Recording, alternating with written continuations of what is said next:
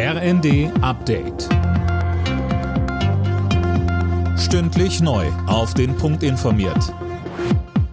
Ich bin André Glatzel. Guten Morgen. In NRW und auch in Schleswig-Holstein stehen die Zeichen nach den Landtagswahlen auf Schwarz-Grün.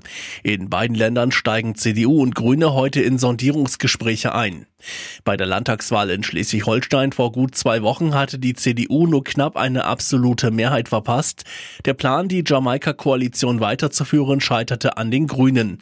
Sie waren bei der Wahl zweitstärkste Kraft geworden.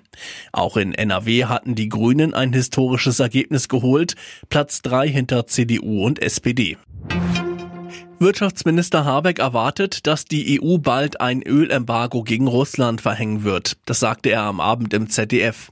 Auch wenn Ungarn die Pläne noch blockiert, rechnet er mit einem Durchbruch innerhalb von wenigen Tagen. Im Kampf gegen die weltweit hohen Ölpreise hat Habeck außerdem eine Art Käuferkartell vorgestellt. Wir haben ja gesehen, als die Amerikaner ihr Ölembargo verkündet haben, sind die Ölpreise global hochgegangen.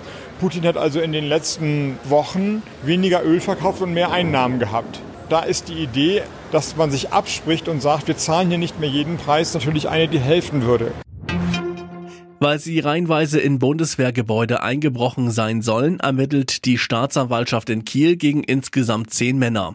Zwei sitzen in U-Haft. Alina Tribold berichtet. Die beiden Verdächtigen wurden am vergangenen Wochenende in Eckernförde auf frischer Tat geschnappt. Später sind bei einer Durchsuchung in Itzehoe Waffen, Munition und explosive Stoffe gefunden worden. Der Kampfmittelräumdienst war vor Ort.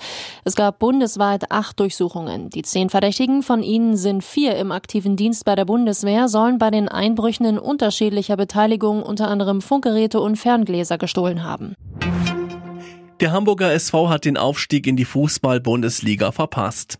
Nach dem 1 zu 0 im Hinspiel verloren die Hamburger das Relegationsrückspiel gegen Hertha BSC mit 0 zu 2. Der HSV muss sich damit auf die bereits fünfte Saison in der zweiten Liga einstellen. Alle Nachrichten auf rnd.de